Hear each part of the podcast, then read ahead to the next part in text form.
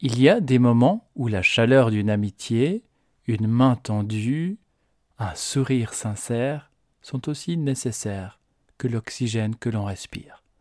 Anne Dugoel. L'impact des blessures émotionnelles sur le plan professionnel. Aujourd'hui, je te propose de parler de la deuxième blessure émotionnelle. Cet épisode va s'adresser à toi si tu cherches à être et tu as tendance à être ami avec tous tes collègues, si tu as de la difficulté à dire non, si pour toi c'est important de pouvoir être aimé par tout le monde, hein, et si tu arrives d'être jalouse, jaloux, si tu as tendance à la dépendance affective, si tu fais passer tes besoins, les besoins de tes collègues avant les tiens, si tu as tendance à être trop gentil, si tu as de la difficulté à t'affirmer, si tu as besoin de marques d'affection très régulièrement, si tu n'aimes pas les conflits, si tu n'aimes pas déranger, peut-être si tu souffres aussi d'anxiété, d'angoisse, un manque de sécurité affective. Si tu te reconnais dans les différentes réactivités que je viens de te citer, je t'invite à bien écouter cet épisode parce qu'on va parler de la blessure d'abandon et comment cette blessure se manifeste dans le cadre pro et comment tu peux t'en libérer cette blessure d'abandon et te remettre au centre de ta vie.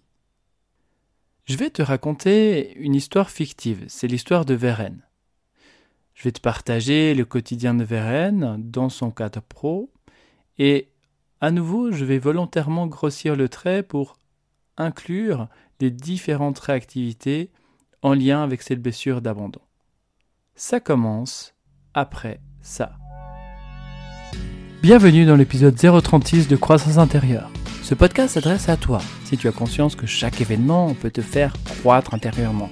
Alors si tu es prête, prêt à expérimenter de nouveaux points de vue, remettre en question certaines de tes croyances, vivre des prises de conscience et prendre des raccourcis pour revenir vers toi-même, je t'invite à prendre une profonde inspiration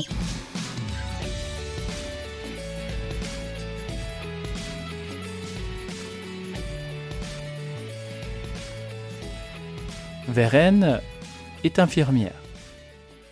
Elle est infirmière dans un grand EMS, un, EHPAD appelé Beau Rivage. Elle travaille dans cet établissement depuis 12 ans. Sur le plan perso, Vérène a divorcé il y a 5 ans. Ce fut un moment vraiment, vraiment très pénible pour elle. Et, et d'ailleurs, heureusement que son avocat était très compétent et avec son expérience, eh il a pu déjouer les jeux de pouvoir de son mari. Et si ça tenait qu'à Vérène, son mari lui aurait vraiment rien laissé. En fait, Vérène, elle lui aurait tout laissé à lui pour éviter d'entrer en conflit. Et à la fin de la procédure de divorce, Vérène a maintes fois remercié son avocat en lui disant que, que sans lui, elle n'aurait plus rien aujourd'hui, ou elle serait encore dans les griffes de ce pervers narcissique. Vérène n'aime pas être seule, et quelques semaines seulement après sa séparation, ça lui est tombé dessus, sans crier gare, le coup de foudre. Oui, mais voilà, il s'agissait d'un supérieur. En fait, un des deux infirmiers en chef de l'établissement dans lequel elle travaille. Oui, parce qu'il y a deux secteurs dans cet établissement et il y a deux infirmiers en chef. Il y a le secteur A et le secteur B. Vérène, elle, elle bosse dans le secteur B et a pour chef une certaine Jessie. L'amoureux à Vérène, donc, c'est le chef infirmier du secteur A, qui s'appelle Samuel. Il est très occupé et Vérène ne sait jamais si elle va pouvoir l'apercevoir durant la journée ou si, et seulement si elle a de la chance, eh bien, peut-être qu'elle va pouvoir aller déjeuner avec lui. Alors, comme chaque matin, elle lui envoie un gentil SMS pour lui demander s'il arrive à se voir un petit moment dans la journée. Samuel, c'est comme une bouffée d'air frais un petit moment agréable dans la journée. Sa simple présence fait que Vérène se sent mieux.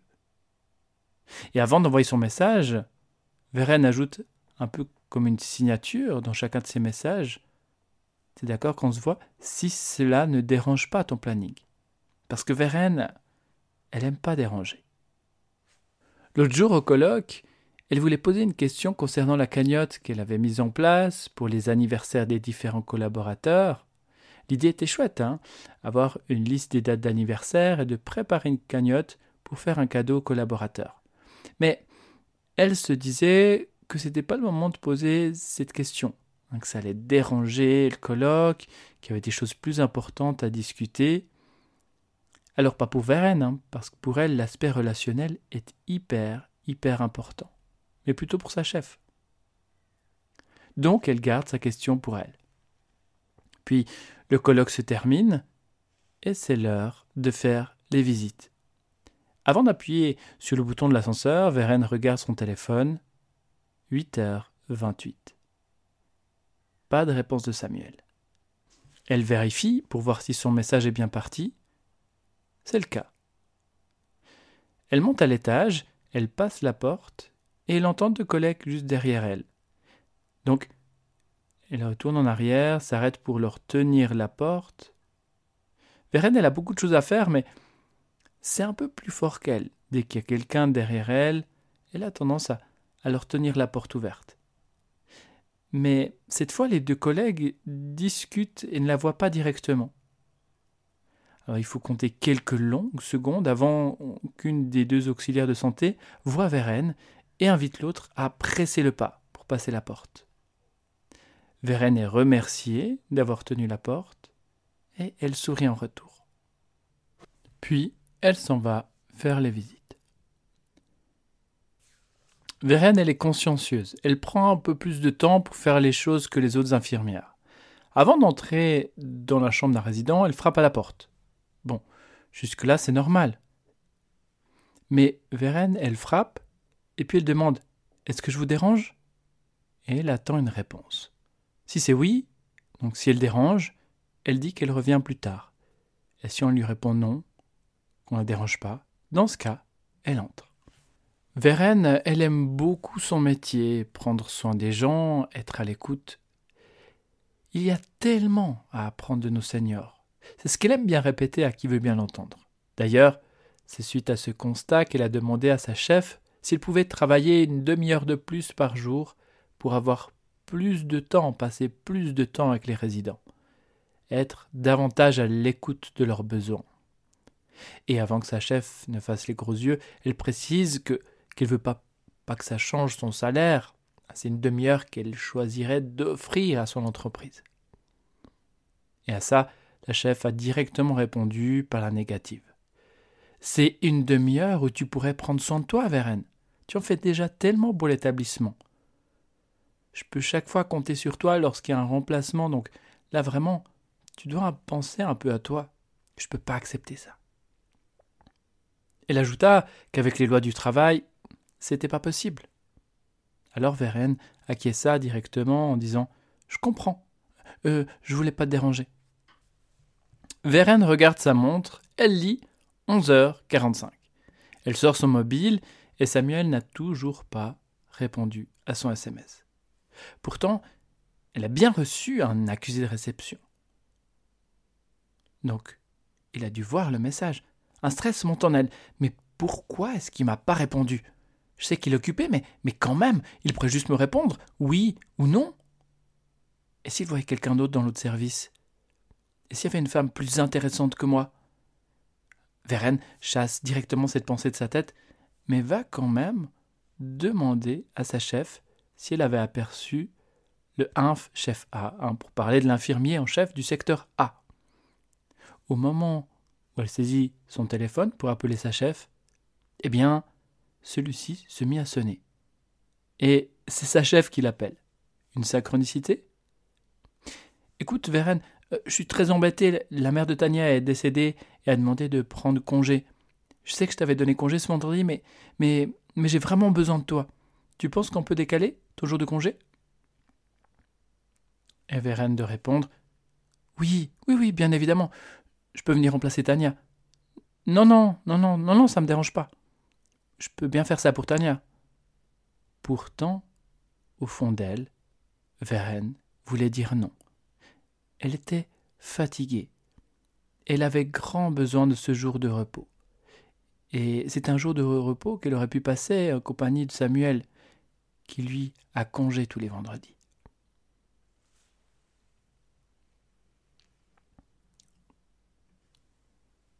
Donc après avoir accepté de remplacer Tania, la chef la remercie en lui disant qu'on peut toujours compter sur elle, et puis elle raccroche. Everen n'a même pas eu le temps de poser sa question concernant Samuel. Puis, quelques instants plus tard, son mobile sonne, elle reconnaît, c'est la sonnerie d'un message, elle s'empresse de sortir son mobile de sa blouse, elle regarde, c'est Samuel. Elle lit Merci ma chérie, mais, mais à midi je n'arrive pas aujourd'hui, peut-être demain. Elle se sent rassurée d'avoir reçu une réponse, mais cherche le smiley que Samuel envoie sur chaque message. Il n'y est pas. Bon, il doit vraiment être très occupé. Puis, à nouveau, une pensée vient à son esprit. Est-ce qu'il m'aime vraiment? Moi, je verrai vendredi. On a prévu de se voir en ville. Ah non, zut, j'ai promis que je remplacerai Tania. Et si j'appelais la chef maintenant pour euh, changer d'avis? Non, non, elle va s'énerver. Non, c'est pas possible. Et donc, Vérène compose sur son clavier pour répondre à Samuel. On se voit bientôt. Et elle ajoute trois smiley cœurs. Elle hésite, efface le tout et recommence. Elle écrit D'accord, tu manques. Elle s'est dit ah, hmm, Ça fait un peu too much. Elle efface à nouveau son message et répond D'accord, on se voit jeudi soir. Le jeudi soir, ils avaient décidé de sortir. Samuel avait demandé à Vérène ce qui lui ferait plaisir et lui a répondu Ce que tu veux. Ce qui te fait plaisir me fait plaisir aussi. C'était pas vraiment vrai, mais Vérène, elle aime faire plaisir, parce qu'elle se sent aimée comme ça. 12h15. Vérène pousse la porte du réfectoire. Vérène salue tout le monde personnellement et va s'asseoir, comme à son habitude, à côté de Corinne, sa pote infirmière, comme elle dit. Mais à peine elle s'assied, que Corinne, sans la regarder, se lève, pour quitter la pièce, sans un mot. Vérène sent vide en elle. Mais très vite, Marc, le préposé à la maintenance, voyant que Vérène était mal à l'aise, rétorque. C'est pas contre toi, Véré. Un Marc, il adore raccourcir les noms. Elle n'est pas dans son assiette en ce moment. Vérène est à deux doigts d'appeler Corinne sur son téléphone, mais renonce sous le conseil de Marc. Elle a demandé qu'on la laisse tranquille. Vérène souffre de la blessure d'abandon, un sentiment profond d'insécurité. Et la stratégie générale pour éviter de se faire abandonner consiste à favoriser le lien, favoriser la relation. Si la relation se porte bien, on ne peut se faire abandonner. Donc pour garantir une bonne relation, eh bien on va faire passer les besoins des autres avant les nôtres. On va avoir tendance à être très trop gentil. Oui, tout ça pour nourrir la relation, pour se sentir aimé. La peur des conflits, hein, les conflits, eh bien ça signifie tension dans la relation, qui signifie possibilité qu'on nous tourne le dos à un moment donné et qu'on m'abandonne. La peur de déranger, parce que si je dérange, on peut me tourner le dos et on peut m'abandonner. Cette difficulté à dire non, si je dis non, je vais décevoir et au pire créer un conflit et on va m'abandonner. Je ne veux pas ça. Puisque l'abandon est perçu par notre cerveau archaïque comme étant une mort, c'est quelque chose qu'on va chercher à fuir. Vérène pourrait se libérer de la blessure d'abandon en l'espace de quelques séances avec la méthode libre, libération instantanée des blessures et réactivité émotionnelle. Elle pourrait se libérer de tout son référentiel lié à l'abandon, donc de toutes les situations qu'elle a pu vivre et qu'elle a perçues comme étant un abandon, et qui ont donné lieu à cette croyance. Je suis abandonnable. En d'autres termes, on peut m'abandonner. En se libérant de cette peur d'abandon, Vérène pourra avoir accès à sa propre sécurité intérieure. Elle n'aurait plus besoin d'aller chercher sa sécurité chez Samuel, son compagnon, et donc elle pourrait se libérer d'une dépendance affective qui traduit Je suis dépendant de ta sécurité pour moi-même me sentir en sécurité. Il pourrait se libérer aussi des pensées de jalousie et contrôlantes. La jalousie étant une stratégie de contrôle mise en place pour éviter de se faire abandonner. Vérène pourrait se libérer également de la peur de dire non, puisque une fois que l'abandon ne fait plus partie de la réalité de Vérène, eh bien elle peut davantage s'affirmer et dire ce qu'elle pense, sans en avoir peur.